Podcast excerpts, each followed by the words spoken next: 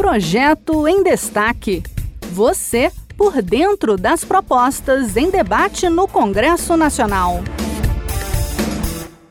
Em junho deste ano foram expostos vários casos de assédio moral e sexual dentro da Caixa Econômica Federal. A grande maioria das denúncias partiu de mulheres. O banco, que tem 87 mil funcionários espalhados por todo o país, abriu 115 procedimentos disciplinares de 2019 a 2022.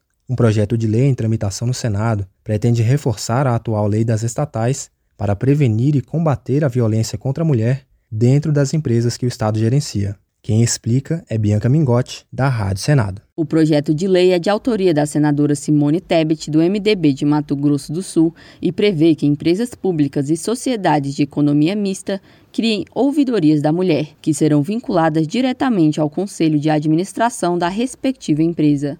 A proposta estabelece algumas funções da ouvidoria da mulher, entre elas, receber e apurar denúncias de assédio ou de violência contra a mulher no âmbito da empresa, garantindo a confidencialidade e a preservação integral da intimidade das vítimas e das denunciantes. Além disso, caberá às ouvidorias recomendar a aplicação de sanções e promover treinamentos periódicos para prevenir, combater e erradicar o assédio e a violência contra a mulher. O projeto também determina que existam normas específicas no Código de Conduta da empresa para prevenir e combater o assédio, além de canais para receber as denúncias relacionadas ao descumprimento dessas regras. A matéria prevê que as ouvidorias da mulher serão lideradas por uma diretora estatutária, que é um cargo de direção que não faz parte da empresa, eleita por Assembleia Geral de Acionistas.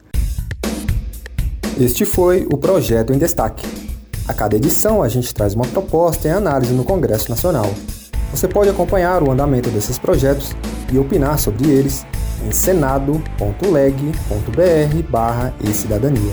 Até a próxima!